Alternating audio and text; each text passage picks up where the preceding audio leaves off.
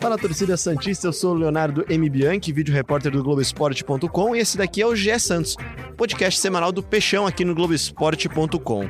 Hoje a gente vai falar muito sobre a vitória do Santos contra a Chapecoense. O Santos voltou a vencer e está na liderança, dividindo a pontuação com o Flamengo.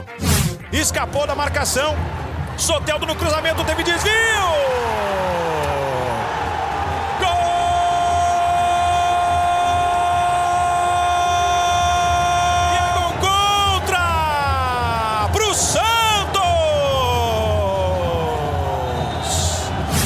Tá aí na narração do Jader Rocha, comentários de Alexandre Losetti no jogo transmissão do Premier no sábado à noite. Aquele horário meio ingrato do jogo, Santos Chapecoense Santos. Santos venceu com a zero, gol contra do Gum na jogada do Soteudo, belo passe do, do Felipe Jonathan. E para falar desse jogo e claro também da sequência, Atlético Paranaense, e claro, Flamengo. Juliano Costa está aqui do meu lado no estúdio, no nosso novo estúdio de podcast. Gostou do estúdio, Juliano Casanova? Gostei, 200 milhões de reais muito bem investidos, financiados Uh, com certeza por dinheiro Illuminati. e hoje com grande uma presença ilustre aqui do nosso lado, né? Grande, grande de verdade, né? Em todos os sentidos. Alexandre Losetti, o comentarista do Premiere do jogo do Horário Ingrato no sábado à noite. Pois é, estive lá no Horário Ingrato, né? ótima companhia do Jader, mas pelo menos o jogo foi legal. Ah, não foi, foi diferente, diferente do que a gente costuma ver do Santos, né? A gente vai comentar mais sobre isso daqui a pouco. Parabéns pelo novo estúdio, Léo, que leva o seu nome, inclusive, o LB4. É, teremos em breve. Eu quero gravar um podcast aqui com Renata Lopretti. Agora que ela faz podcasts e eu, ela é meu ídolo, né? Eu sou absolutamente fã da Renata, mãe do Joca, meu amigo Joaquim. Eu quero gravar em breve aqui com Renata Lopretti. Fica aí o convite. Vamos gravar ela com o Sexta Estrela aqui, o Alexandre Losetti, que tem o podcast dele no Globoesporte.com, para falar de seleção brasileira. A gente vai falar também de seleção aqui no, no GE Santos. Começando o nosso papo, Juliano, uma partida um pouco diferente do Santos, né? Diferente do que a gente está acostumado, como até o Losetti já, já introduziu, né? Diferente e que deixa a gente muito feliz de saber que, que, que a gente está com essa audiência qualificada aí do Jorge Sampaoli, que fez exatamente o que a gente pedia, vinha pedindo, vinha frisando, né? De, de, de ter um pouquinho mais de, de, daquela pegada resultadista, porque às vezes é o que é, o que, se, que é necessário, né? O que o jogo apresenta, se adequar aquilo que, que tem Fechou a casinha, o adversário né? Apresenta. Então é aquela coisa. O Santos teve em alguns momentos aquela linha de cinco que a gente está acostumado a ver no ataque no primeiro tempo, em alguns momentos, e terminou o jogo com linha de cinco na defesa, mais o Alisson na cabeça de área. O, o importante, claro, três pontos. Losete, você que estava comentando o jogo, então, Santos abriu o placar naquele gol contra do Gum. Depois não é que parou de atacar, mas mudou o jeito de atacar, né? É, o Santos mudou, na verdade, o jeito de jogar várias vezes durante a partida. O Santos fez o gol no único momento, ou naqueles 20, 25 minutos de jogo, em que ele adotou a melhor maneira de jogar diante do que tinha pela frente, diante do que a Chapecoense impôs. Primeiro que foi um jogo raríssimo, muito difícil a gente ver hoje em dia no futebol brasileiro dois times se enfrentando com três zagueiros. Três zagueiros mesmo, três zagueiros, dois alas, tal, tudo 3-5-2. No caso do Santos era mais um 3-4-3, porque tinha Com Soteldo... Aguilar, Aguilar, Gustavo Henrique e Lucas Veríssimo, mais uma grande partida do Veríssimo. Né? É, exatamente, o Lucas Veríssimo mais solto, mas ele se soltou mais quando o Santos abandonou esse esquema de três zagueiros e passou a jogar no seu habitual 4-3-3, enfim, e aí com todas as variações que as movimentações sugerem, mas com o Vitor Ferraz vindo fazer um meia por dentro, ele pela direita, o meia pela esquerda era o, me ajudem, era o Pituca, o Felipe Vitor Jonathan, Ferraz. Felipe, não, o Felipe Jonathan tava. É, é, o- o- a pegada do Losetti queria falar que o Felipe Jonathan estava jogando na lateral esquerda em algum momento ali, Exatamente. como for- formando uma linha de quatro. Exatamente. Eu tenho minhas ressalvas quanto o Felipe Jonathan nessa linha de quatro, mas daqui a pouco a gente vai falar mais, principalmente porque ah, o Santos ainda não vai ter o Jorge contra o Atlético Paranaense.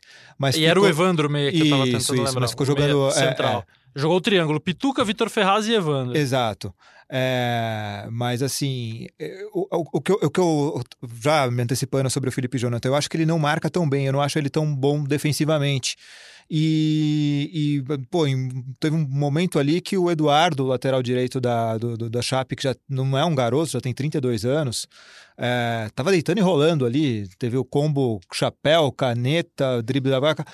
Ah, Então, assim, em algum momento ali, eu te, cheguei a temer pelo, pelo pior ali pro Santos, viu, Rosete, É, nesse la- momento. Eu, eu também achei que a Chapecoense tinha mais chance de abrir o placar em vários momentos do primeiro tempo. O lado esquerdo defensivo do Santos é um problema quando você começa a olhar lá da frente. Vamos pegar de frente para trás. O Soteldo, que joga no setor esquerdo do ataque, é um jogador que tem liberdade de marcação. Ele não precisa compor a linha justamente para ele ficar à espera do Santos roubar a bola, recuperar e encontrar ele no mano a mano, numa jogada mais de velocidade. E ele leva, ele faz essa transição. Normalmente essa é a jogada do Santos. O meia que estava jogando por ali é o Evandro, que não é um volante, ele é meio-campista. Ele pode marcar, ele ajuda a marcar, até porque ele tem uma longa passagem pelo futebol europeu, mas ele é um meio-campista, não é um volante, mais de criação do que de, de destruição. E o Felipe Jonathan. Então, a Chapecoense fazia todas as suas jogadas ali pelo setor direito, e quando o Felipe saía para dar o combate, porque ele não estava como lateral, ele estava como ala, abria-se um corredor imenso para o Eduardo passar. O São Paulo ajustou um pouquinho isso quando o Felipe Jonathan virou lateral com uma proteção um pouquinho maior do Evandro e do Soteldo. É, então assim, pro, pro torcedor Santista que tava em outra pegada no sábado à noite, só repassando a ficha, começou com Everson, e aí imaginando que a gente, assim, eu, eu vou contar aqui como é que funciona pra gente. Quando, quando sai a escalação, é, a gente tem uma equipe chamada Fute Dados, que monta ali ah, o campinho baseado nos nomes, enfim. Como a gente não consegue ver o treino do Sampaoli, e ele tem todo o direito, pelo menos fecha o treino, mas trabalha o time, né? Ao contrário de, vamos lá, não vou ficar faz- fazendo dire- direitinho aqui, mas enfim, a gente montou o time nesse, nesse primeiro momento num 3-4-3. Everson, Lucas Veríssimo, Aguilar Gustavo Henrique, Vitor Ferraz, Pituca, Evandro e Felipe Jonathan, Derlis, Sacha e Soteldo. Foi assim que começou. É, mas teve todas essas variações táticas que o Losetti falou aí ag- agora no comentário anterior e também durante o jogo. Eu, assim, Losetti, a gente estava. A gente já discutiu aqui algumas vezes a maneira como, às vezes, ah, o Lucas Veríssimo, que é um baita zagueiro, é, é- é improvisado como lateral direito e nem sempre rende. Ah, no- no- nos outros dois programas anteriores, a gente estava discutindo como o Jorge, convocado para a seleção como lateral, vem jogando como zagueiro, ele vem armando lá de trás. É, Acho que o importante destacar é como o São Paulo tem esse elenco nas mãos, porque ele consegue mudar durante o jogo e o jogador sabe o que ele está pedindo. Ele não, não dá aquele momento de pane. É, ele consegue se encontrar mais ou menos ali é, é, e desempenhar a função. Eu acho que a primeira mudança que o São Paulo ele fez no jogo, é quando ele sai dessa linha de, desse 3-4-3 e pega para uma linha de 4 e um triângulo no meio-campo, era uma mudança necessária para fazer o jogo que ele gosta de fazer, para o Santos ter domínio, para o Santos voltar a ser o, o, o time que impusesse o ritmo do jogo, porque a Chapecoense com três zagueiros, o que acontecia? Ela ficava lá, os três zagueiros ficavam lá atrás marcando um falso 9, que é o Uhum. Sacha, que não é um centroavante. Então Correto. sobrava gente e a Chape não tinha no meio-campo jogador suficiente para enfrentar o Santos quando o Santos descia com o Vitor Ferraz armando, com o Lucas Veríssimo se juntando, com os laterais por dentro, com os atacantes se movimentando, que foi a jogada do gol. Quando o Santos congestionou aquele setor, aqui, mostrou muita superioridade em relação à Chapecoense e conseguiu encontrar o jogador livre. E aí a infelicidade do Gun. No lance do gol tinha seis jogadores do Santos na área. Não era uma Exatamente. jogada de bola parada nem nada. O Santos É. chegou com seis jogadores na área da O Santos tem quase oito jogadores, na verdade, atacando. Talvez a exceção seja o Everson e os dois zagueiros que devem ficar quando um dos laterais, um dos zagueiros que atua como lateral sobe, né? É, mas essa é a diferença de estar na área e de chegar na área. Se o Santos começar uma jogada, eu não gosto quando o São Paulo ele faz aquela linha de que ele espeta cinco na frente e fica tentando sair. Eu não gosto. Eu Deu acho que o certo no não- primeiro tempo contra o Fortaleza, foi uma, foi uma das coisas mais lindas que eu vi ultimamente É. do Santos, aquele primeiro tempo contra o Fortaleza. Aliás, foi pensando nisso, eu fiquei pensando nisso, ô, ô, ô, Losetti, desculpa te interromper. Quando veio a, a escalação da Chape com três zagueiros e dois laterais, até a, a escalação fornecida pela Chape já demonstrava que era linha de cinco, eu fiquei pensando se não era exatamente uma resposta a essa linha de cinco que o Santos vinha ensaiando, essa linha ofensiva de cinco. É, eu imaginei que sim, imaginei que ele, que ele quis- quisesse fechar, porque quando o Santos coloca, por exemplo, contra o Havaí, que era o Lanterna, o Santos espetou cinco no primeiro tempo e o jogo não evoluiu, porque a saída não acontecia, o Havaí acertou e encaixou a marcação.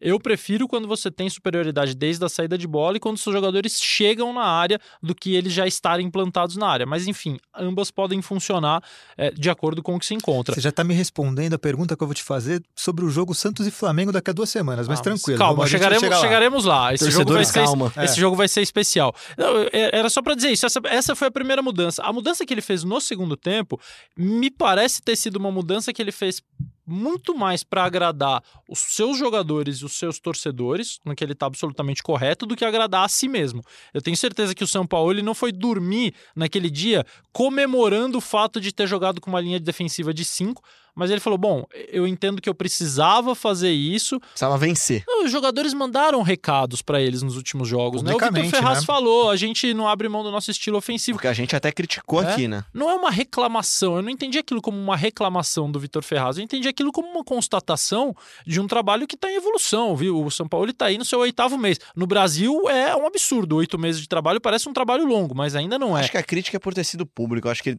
aí a gente conversou aqui na semana passada, até no, no podcast do Gé Santos que poderia ter sido um papo entre eles. Talvez tenha rolado e não tenha dado certo. Eu, sinceramente, não entendi aquilo como uma crítica. Eu entendi aquilo como uma análise de um. Aquilo no futebol europeu é absolutamente comum. O jogador sai e faz uma análise do que aconteceu. E nessa análise estão é, inseridas coisas boas e coisas ruins, aspectos do jogo. É que a gente tem a mania de atribuir ao técnico, porque no Brasil ele é uma figura visadíssima, especialmente o São Paulo. É, e até falando nisso aqui, a participação do André Lucas com a hashtag GSantos ele pergunta qual a opinião de vocês com a declaração do Ferraz no último jogo. Na verdade, gente falou mais de, de aguentar a pressão do que. Não foi uma declaração criticando ou, ou seja lá, sugerindo uma mudança para o técnico, como foi na partida contra o Fortaleza, né, Juliano? Sinceramente, gostei, gostei demais. De verdade, porque ali é, é o homem, não é só o atleta. A gente, a gente cobra os caras como se eles fossem máquinas.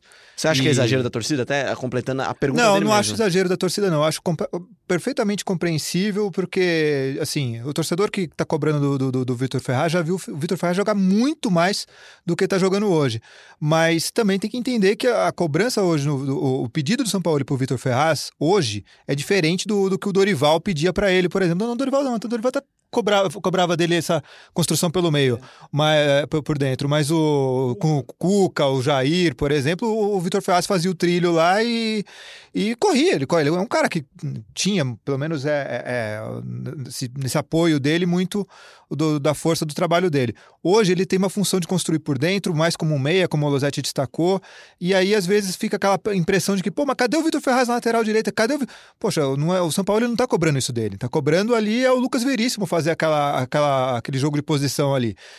É, mas assim, por outro lado, tem que pensar realmente também nessa coisa do atleta, cara, do, do, do jogador, do homem mesmo. E o Vitor Ferraz não, tá, não tem a abraçadeira de capitão por acaso, não. São seis anos no Santos Futebol Clube. Ele ressalta isso na própria frase dele, que ele tá há muito tempo no Santos. Não, e que legal que você vê, assim, o cara tendo aquele desabafo genuíno mesmo, falando da, da, da alma ali. Ele até pede desculpa pro, pro nosso repórter Eduardo Florão. Pô, desculpa ter me alongado aí, foram mais de dois minutos de resposta.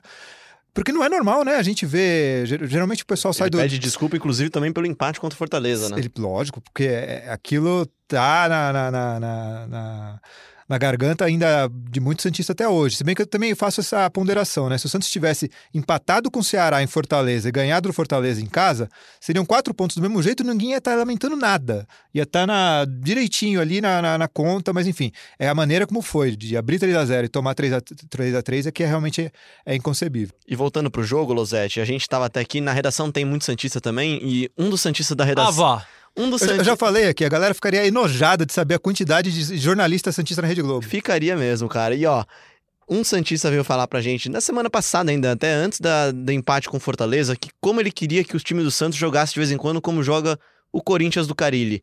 Soubesse fechar a casinha, fizesse um é, gol e se é, retrancasse. o pedido era pra uma coisa pragmática, né? É.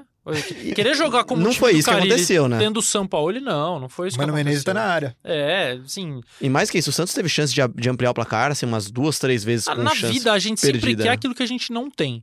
Sempre. Aí, ó. Sempre. Um momento de filosofia aqui. Não, mas é isso. O cara que tá casado quer tá solteiro, o cara que tá solteiro quer tá casado sempre. A vida toda foi assim, cara. Não precisa responder, não, Juliano. Não, não, Você não, que é casado, eu não precisa. Eu, eu, ia fazer aqui uma ponderação até espiritual aí, recomendar o pessoal para ler sobre o budismo, que é exatamente sobre isso, viu, galera? É, vai ficar cara. melhor, vai ficar a mais gente, de boa. A gente sempre que, né, cobiça sempre, a grama do vizinho é sempre mais verde, né? Então, assim, é, você quer jogar contra. Você quer jogar como Carilli, mas quando você fez 6 a 1 no Goiás, quando você disputou aquele Paulistão goleando, quando você foi eliminado pelo Carilli, mas né, assim, jogando muito melhor. O vencedor moral, né? Não, vencedor moral para mim não existe. Assim, é, mas quando você jogou muito melhor do que o Corinthians, mesmo assim foi eliminado e a torcida entendeu, aí você queria ter o São Paulo, quer dizer, é, é assim, esquece, esquece, é São Paulo, é a realidade, quem tem tem que abraçar, porque pô, que privilégio de quem tem, Não, assim, e- com e todo tem- respeito. E tem um dado interessante, né? Você vê. Com todo o- respeito ao Carilli, hein, que eu gosto muito. Então, isso que eu ia falar, o, o top 5 hoje, né? A gente vê o campeão brasileiro 2016, o de 17 e o de 18, na terceira, na quarta e na quinta posição.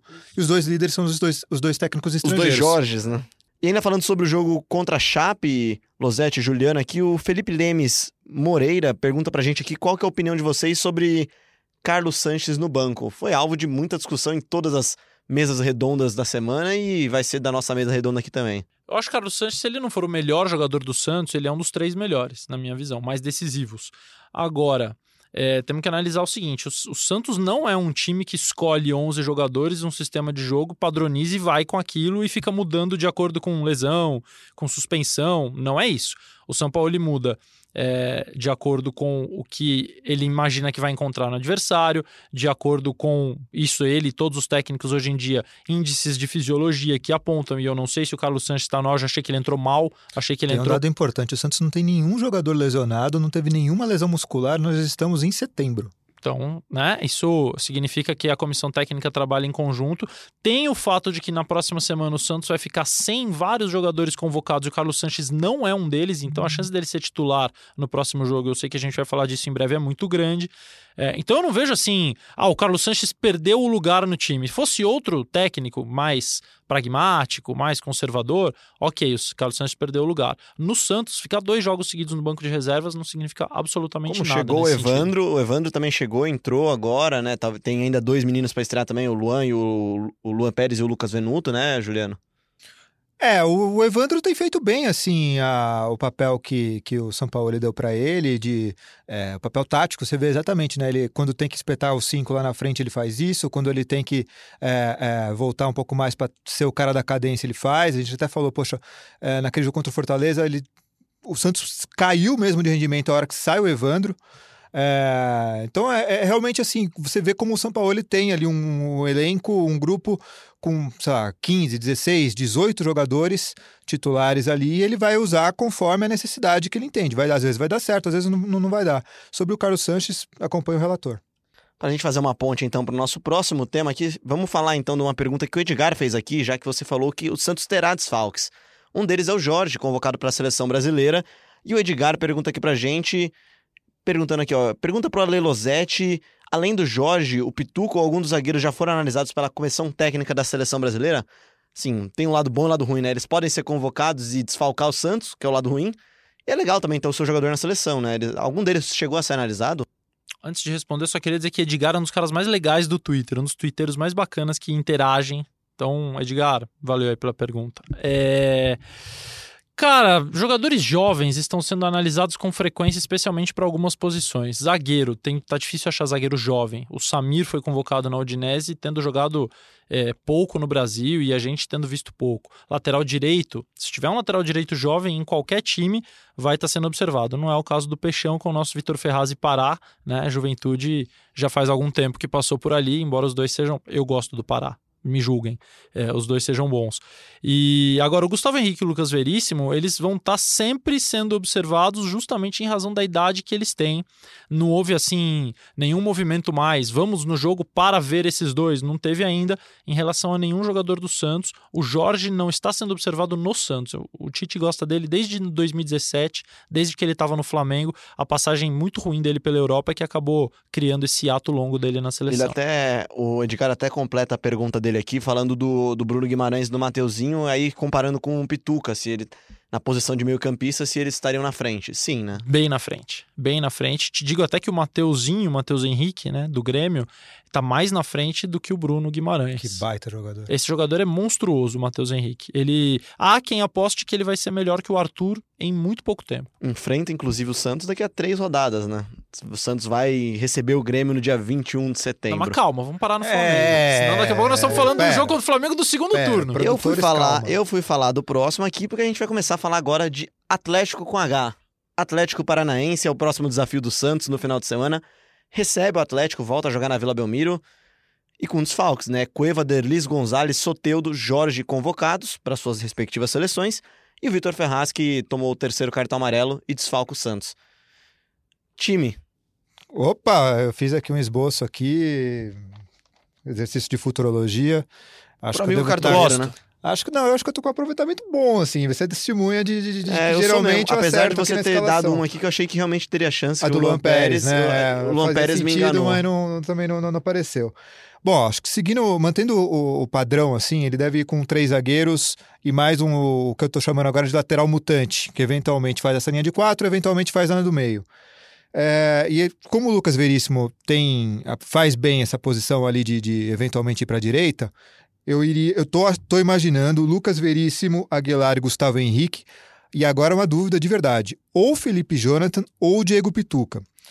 É, por quê? O, o, o, o São Paulo ele gosta do, do, do Pituca nessa função de, de aberto pela esquerda, lá na, na lateral. Acabou o jogo contra a Chape assim. E o Felipe Jonathan, na minha opinião, pode vir a ser o substituto do Soteldo, jogando no ataque aberto pela esquerda.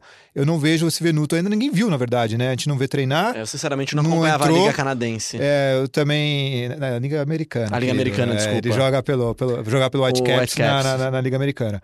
Mas, assim, as referências que a gente tem de, de amigos que, que já viram ele jogar, principalmente aqui no interior paulista, não, não, não, tem, não são nada muito diferente, nada espetacular. Então, assim, eu, eu não me espantaria se o Felipe Jonathan aparecesse na linha de ataque com o Pituca na esquerda. É, no meio, para mim, tá um pouquinho mais fácil aí. Eu acho que se o Pituca for eh, não for para a esquerda, ele começa com o Sanches e o Evandro. Se o Pituca for para a esquerda, aí entra o Alisson. E aí no ataque também tá um pouquinho mais fácil. Marinho e Sacha são dois garantidos. E aí esse terceiro cara pode ser ou o Felipe Jonathan, como eu falei, ou e aí você pode entrar com Jamota como falso 9 e passar o Sacha para lateral, ou o Uribe mesmo para ser. O Uribe, eu, eu o um pouco- Uribe ficou um pouco esquecido, né?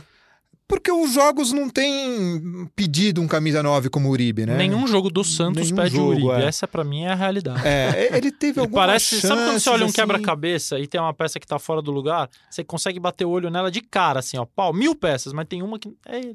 Mas é importante ter no elenco, né? Sim, e não sem tinha. dúvida. Quer dizer, tinha o Felipe dúvida. Cardoso. O Cuca, né? o Cuca, o técnico de São Paulo, aqui fazendo um crossover entre os podcasts, né? O, o Cuca reclamou de- da falta de, de um atacante no jogo do final de semana de São Paulo, que faz falta ter um cara na área. Mas um- aí ele tem que reclamar com os médicos. É, mas aí é o. Ué.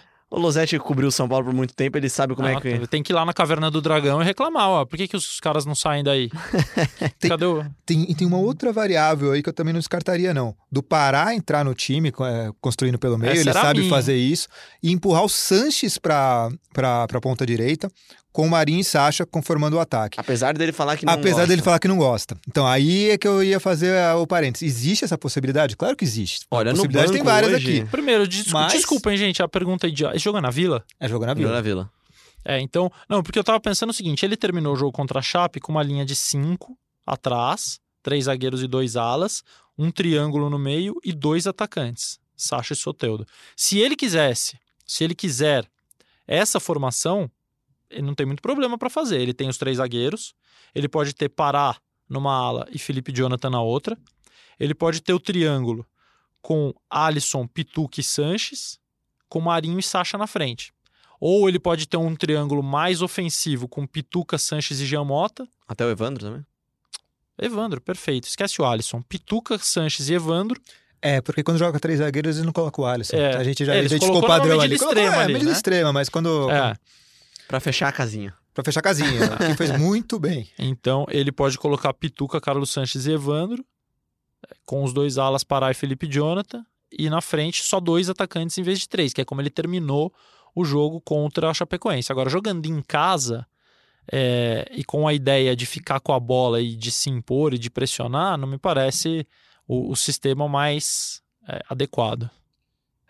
É, aí tem que ver também que Atlético vem, assim, é, ele, o Atlético joga agora na quarta-feira, a gente tá gravando na segunda, galera, é, jogando pela, pela semifinal da Copa do Brasil, claro, a, a final não é na sequência, mas, aliás, desculpa, a final é na sequência, então assim, tem que ver qual Atlético vem, se passar pelo, pelo, pelo Grêmio, é, se, o, se, o, se o Thiago vai poupar jogador ou não, enfim. Se passar pelo Grêmio, acho que não vem nem o Thiago, cara.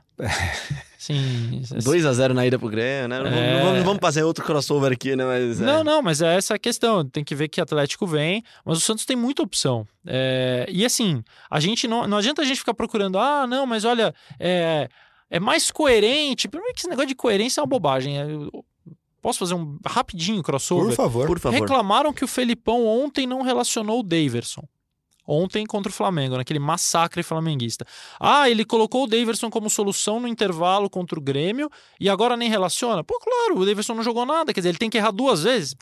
ele errou uma vez, então pra ser coerente ele tem que errar duas vezes. Se ele errar a segunda vez, então, aí que a galera vai É, então querer. Vamos ele, ser né? coerentes, vamos errar sempre. Então, pô, também não, né? E o São Paulo, cara, ele, ele botou o Delis Gonzalez pra ser titular depois do cara ficar quase quatro meses sem jogar e depois nunca mais ele saiu. Então, assim, é, ele tem o domínio do, do negócio. Não adianta a gente ficar tentando buscar uma coerência em algo que a gente não vê. De novo, a gente vai falar aqui de elenco do Santos. Tem uma frase aqui, Losete, que eu uso direto, que é esse negócio de falar que o elenco do Santos é ruim ou pequeno, é fake news. Eu também acho. Porque é, é gente que não, não tá acostumado a ver o jogo do Santos, não tá acostumado a conhecer o elenco Santista e fica com essa coisa de, ah, no São Paulo ele não tem opção.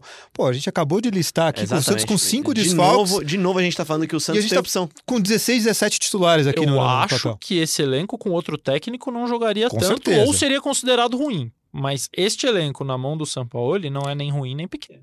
Eu, eu acho que com- na mão de um técnico convencional estaria disputando o que a gente chamava é, de brincadeira, tá, Santista? Não leva a mal. O G Santos, Ah, o que era Santista aquela coisa de, de, de- né? sexto, sétimo Abraçou. colocado.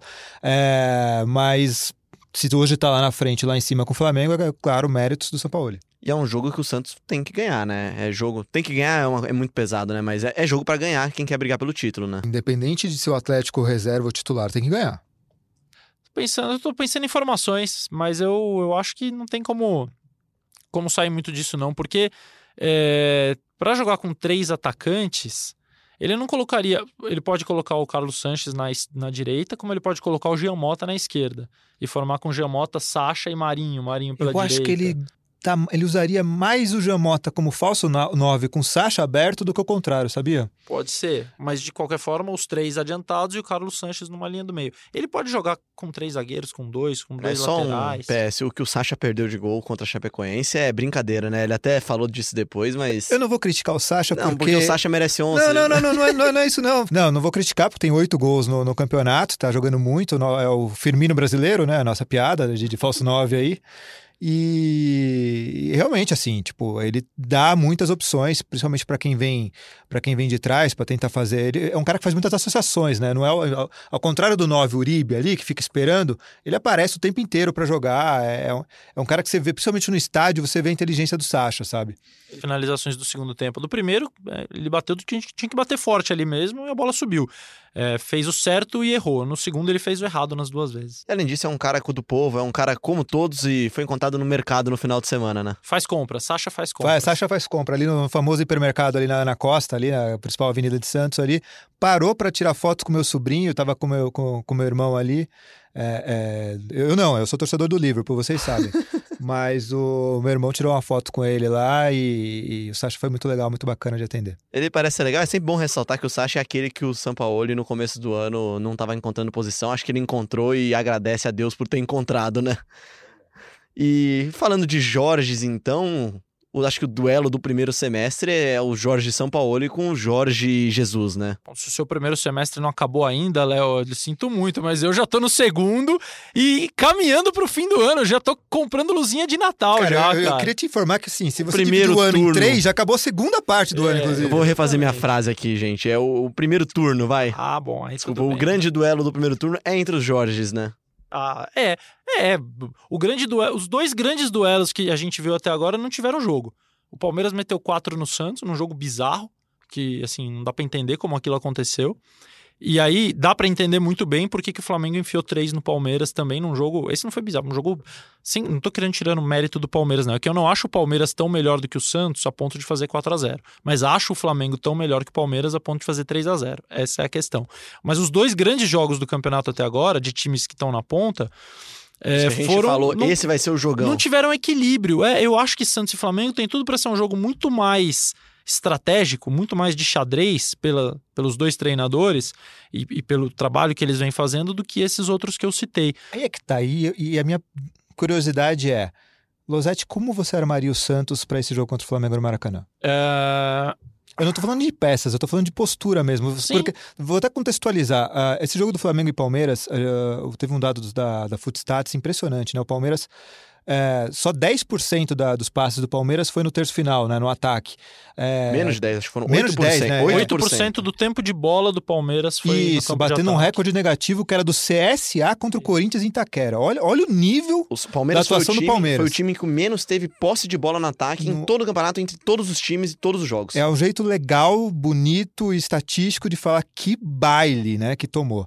Ah, e por que eu estou perguntando isso? Porque o Santos tem essa característica de jogar todo no campo de ataque, é, posiciona todos os zague- os zagueiros, está todo mundo lá em cima. É, tá acostumado a jogar isso desde janeiro, desde o primeiro jogo do, do amistoso do Santos do, Co- contra o Corinthians em Itaquera, é, já é assim. Mas esse Flamengo tem Gabigol, tem Bruno Henrique, tem. Enfim. Eu acho o seguinte: você tem que compactar o seu time de maneira absurda, independentemente de qual vai ser a altura da tua marcação. Se você decidir que vai marcar baixo, que vai esperar o Flamengo perto da sua área, Que foi o que o Palmeiras fez? que foi o que o Palmeiras fez, só que o Palmeiras fez com. Não eram buracos. Tinha um latifúndio ali, Tinham né? buracos negros entre os setores, entre os jogadores do, do mesmo metrô. setor. É, o, o- setor ofensivo não, não participou da marcação, né? tirando o William, que tentou dar um combatezinho ali, Dudu, Luiz Adriano, muito pouco, os três volantes muito longe uns dos outros. Eu tenho absoluta certeza que o Santos vai estar mais organizado do que o Palmeiras. Não sei se vai estar mais ajuizado, porque nem sempre Hum. o São Paulo tem o juízo. Tem que compactar o time absurdamente e eu tentaria manter o Flamengo o mais longe possível da minha área. Eu- e uso um lance como exemplo claro para mim. O primeiro gol do Flamengo contra o Palmeiras é um gol que acontece. numa- o Gustavo Gomes tenta sair jogando, o William Arão ganha do Bruno Henrique de cabeça, a bola, a cabeçada do, do Arão vai no pé do Bruno Henrique. Do momento em que, que ela vai no pé do Bruno Henrique até o momento em que o Gabigol manda a bola para a rede, tem, sei lá, cinco segundos, seis segundos no Uhum. máximo. São seis segundos de gestos técnicos absolutamente perfeitos. O passe do Bruno Henrique de primeira pro Arrascaeta é perfeito. O corte do Arrascaeta, o drible de corpo e o corte é perfeito. Tapa pra- dele pro Gabigol, idem e a finalização do Gabigol também. Então, assim, se você deixar esses caras perto da sua área, Qualidade eles têm. E por outro lado, o Palmeiras também foi uma sucessão de erros né, nesse lance, a começar pelo próprio Gustavo Gomes, é, que tenta se livrar da bola e joga para o centro. É, é- é só um- uma curiosidade aqui para o nosso ouvinte. Ah, é óbvio que a gente tem aqui o time do Globoesporte.com. O treinador é Alexandre Losetti. sim. É, eu venho a, a quebrar o galho ali na zagueirância. E quando Mais eu que faço isso. o que o Gustavo Gomes faz, o Losetti me tira do time. Tô errado, Losetti? Não, tá certo. Ninguém, ninguém pode fazer isso. E o Juliano diria que você tem razão, Losetti. Eu, É óbvio que ele tem razão. É só por isso que ele sai, inclusive, senão eu, eu não tiraria, porque fala, pô, vou perder o cara, meu líder. Olha só, é, o Palmeiras é uma bagunça defensiva, assim, e, é e- e não era, né? Isso não é uma crítica é, fixa ao Luiz Felipe Pra você Scolari, entender, tá? torcedor, é- é um crossover aqui pra gente analisar o Santos, tá? Não, A gente- É, claro, a gente é. tá falando de Santos e a gente tá pegando as- a- a- os, Os erros, erros do do Palmeiras, Palmeiras. Para falar de Santos e Flamengo. Mas a a questão do, do Palmeiras contra o Flamengo é assim: o Palmeiras tinha uma linha de defesa segura. Primeiro, porque isso é uma característica de vida do Felipão. Falar que o Felipão não sabe marcar, o time dele não sabe marcar, é Fake news. ridículo. É. Né? Sempre tirando soube. Aquele, tirando aquele jogo que você sabe qual. É, exato. E o de ontem agora. Então, mas, mas assim, mas- mas é, por exemplo, Brasil e Alemanha, estávamos os dois lá no Mineirão. A gente viu, o, o- eu e o Losetti, o, a gente viu ali é, uma pane mental coletiva de, de, de lateral achar que era atacante, de zagueiro. Achar... errado. Ele escalou, errado, ele é. escalou um jogador de um metro e meio que não tinha treinado nenhuma vez. Assim, o Bernard é ótimo jogador. Eu queria no meu time, em todos os meus times, no meu time aqui do Globoesporte.com, no time que eu torço e tal. Óbvio que eu queria o Bernard, mas ali tava tudo errado, esquece, não é isso. O, o Palmeiras não sabe defender, ou não tem sabido defender, porque a defesa tá ficando absolutamente exposta. O Palmeiras tem um volante que é, morde, né? Literalmente. mas dificilmente eu vejo ele perto do jogador que ele tem que marcar. E ele é muito bom jogador. Com a bola no pé, é brilhante, é sacanagem a saída de jogo que ele dá, mas eu nunca vejo ele perto do jogador que ele tem que marcar. Os Tá outros sempre, sempre tendo que correr, né? sempre e sempre correndo errado. Os outros dois jogadores de meio campo, seja quem forem, estão sempre longe um do outro e longe do volante supracitado. É, então, assim, eu- a defesa fica muito exposta. Isso não vai acontecer com o Santos. O, o Santos, na minha visão, tem que manter o Flamengo longe da área. Se o Flamengo ficar rondando a área com aproximação de tanto jogador bom, uma hora ele vai achar espaço. Qual é a dificuldade de fazer isso? O Santos, o Flamengo constrói jogo desde a sua primeira linha. Os dois laterais do Flamengo são dois meio-campistas jogando de lateral. Especialmente o Felipe Luiz, mas o Rafinha também. O Rafinha mais no corredor e o Felipe mais por dentro. O Rodrigo Caio é um meio-campista jogando de zagueiro. E o Pablo Mari, até agora, parece que sabe construir também. Então, se você não tiver. Se você resolver pressionar o Flamengo, esses caras vão encontrar o passe se você não tiver compacto. E, e aí. todas as suas linhas. Não, e aí teu zagueiro vai ter que correr para trás e não vai chegar. Não vai chegar. Então, é compactar muito o time e congestionar o setor sempre onde a bola vai circular. É, a gente ainda vai falar muito no próximo podcast sobre Santos e Flamengo, mas assim, tem uma coisa que, que eu fico pensando é, todo torcedor santista deve pensar, né? Como é que Gabriel e, e Bruno Henrique estão jogando tanto, né? Lógico, já faziam muitos gols no Santos. O ano do o ano passado do Bruno Henrique não foi tão bom, foi só, só, só dois gols. Mas acho que a grande sacada aí é, é ver esses dois é, soltos, né? Não é? No Bruno Henrique no Santos ele estava cobrando, é, marcando lateral, com o Jair, com o Cuca, enfim. E, e, era aquela coisa de ficar correndo só lá pela lateral. Agora não, agora ele tá solto, ele, é, você vê ele no meio, no jogo contra o Inter ele constrói pelo meio, no jogo contra o Palmeiras ele vai fazer o cruzamento para o Rascaeta lá da direita. É, e o Gabriel também, você nunca sabe que horas que ele, que ele vai para a ponta, que ele vai lá para trás, enfim. É, é, ver esses dois soltos assim é que, que me faz pensar como é que o Santos vai armar a defesa. É uma coisa certa, assim, eu tenho eu não acho que o Santos vai jogar com, com, com o Vitor Ferraz na lateral direita para bater com o Bruno, com, com Bruno Henrique. Até porque se acontecer isso, uh, o Bruno Henrique correndo do jeito que corre, com dois metros de perna, contra o, o Vitor Ferraz, que já está com, o step já há um tempinho, vai dar ruim. É, eu tô achando que vai bater com, com, com o Lucas Veríssimo lá. É, e aí. Eu, eu, acho mais fácil o, o Vitor Ferraz colar no Arrascaeta do que no Bruno Henrique. É, o que eu, eu, eu pensando aqui em, em maneiras, né? O Bruno Henrique ontem, no jogo contra o Palmeiras, eu tive essa impressão vendo o jogo pela televisão, porque eu ia fazer o troca de passe depois, eu tava no Rio de Janeiro, não conseguia o Maracanã. Mas eu liguei pro Mansur, meu, meu parceiro, e ele tava no Maracanã e ele me confirmou isso. O Flamengo começou de um jeito, Começou no 4-2-3-1. O Flamengo marcava com Bruno Henrique na esquerda, com a Rascaeta na direita e o Everton Ribeiro solto pelo meio, livre da marcação perto do Gabigol. Com 4 minutos de jogo, 3, 4 minutos, depois que o Jorge Jesus percebeu os três volantes do Palmeiras e tomou o gol, que estava impedido por centímetros, mas tomou o gol do Matheus Fernandes, ele mudou. O Flamengo passou a jogar no 4-4-2, com o Everton Ribeiro na direita, o Arrascaeta na esquerda e o Bruno Henrique na frente, junto com o Gabriel solto. E aí o time dominou, porque o Bruno Henrique puxava e tinha liberdade para receber a bola e os dois meias abertos vinham fechando e com uma qualidade foi absurda. como jogou a maior parte do duelo contra o Inter, né? Isso. E que para mim é o mais bonito de ver. Eu adoro time sem ponta. Ponta é a posição que garantiu espaço nos times brasileiros sem saber jogar. Basta saber correr. Você não sabe chutar, você não sabe passar, você não pensa. Tem uma enormidade de jogadores que sabem Não fazer. sabe cruzar, mas você corre. Corre e faz o quê? Chega na linha de fundo, erra o cruzamento, erra o passe, erra o chute, perde a bola. Então, assim. Isso até dá profundidade. É. Só que então, ver o Flamengo jogar bonito desse jeito, sem pontas, é a coisa mais legal hoje para mim do Campeonato Brasileiro. Passou o Santos do São Paulo. E eu tenho certeza que, do jeito que o Santos, o São Paulo é inquieto, ele vai tentar fazer do seu Santos a maior atração do campeonato de novo. Nas pedaladas dele pelas praias de Santos, ele com certeza deve estar pensando já no jogo contra o Flamengo, né? É, mas a gente espera que, na verdade, esteja pensando mais no Atlético Paranaense por enquanto, e depois sim no Flamengo. Com certeza fará isso. A gente não vai falar tanto de futebol feminino hoje, porque o Santos joga amanhã contra. O... Amanhã, para quem tá ouvindo nessa segunda-feira, claro, joga na terça-feira contra Ferroviária. a Ferroviária. Venceu a partida de ida por 2 a 1 em Araraquara. E se vencer, ou se não perder, né? Se se classificar agora, enfrenta na semifinal do Brasileirão Feminino as meninas do Kinderman. É, o Havaí, né? É o Havaí Kinderman, né? Que, que é um bom time também, tem meninas da seleção brasileira e a gente volta trazendo mais destaques das meninas do Santos, das sereias da Vila, muito em breve. Gabriel dos Santos também nos deixou hoje, está em pauta hoje, está Tava acompanhando. de folga, né? Tava de folga, aí está em pauta hoje lá. E não, na semana que vem ele volta pra gente aqui. Quem não volta é Alexandre Losetti, que entra nas suas merecidas férias. Largo Sexta Estrela por um tempo, né, Losetti? Largo por um tempinho, ainda tem a última edição antes de eu sair de férias. Depois a gente vai voltar com os resultados dos amistosos da seleção brasileira, da seleção olímpica e com várias boas novidades aí pintando no fim do mês. Obrigado pela participação aqui, Losetti. Eu que agradeço o convite, me chamem mais, caras. Eu adoro falar sobre o Santos porque eu adoro Sampaoli e adoro meus amigos santistas também. Beijos. Juliano, obrigado pela presença aqui, pela análise de mais uma semana do GE Santos. Obrigado, Léo. Obrigado a todo mundo. Um abraço. Valeu também você que participou com a hashtag GE Santos, bastante participação hoje do pessoal. A gente trouxe aqui algumas perguntas, mande sua sugestão com a hashtag GE Santos para participar do programa. Lembrando que você pode sempre ouvir a gente em globesport.com.br podcast, também no Apple Podcast, no Google Podcast e no Pocket Cast.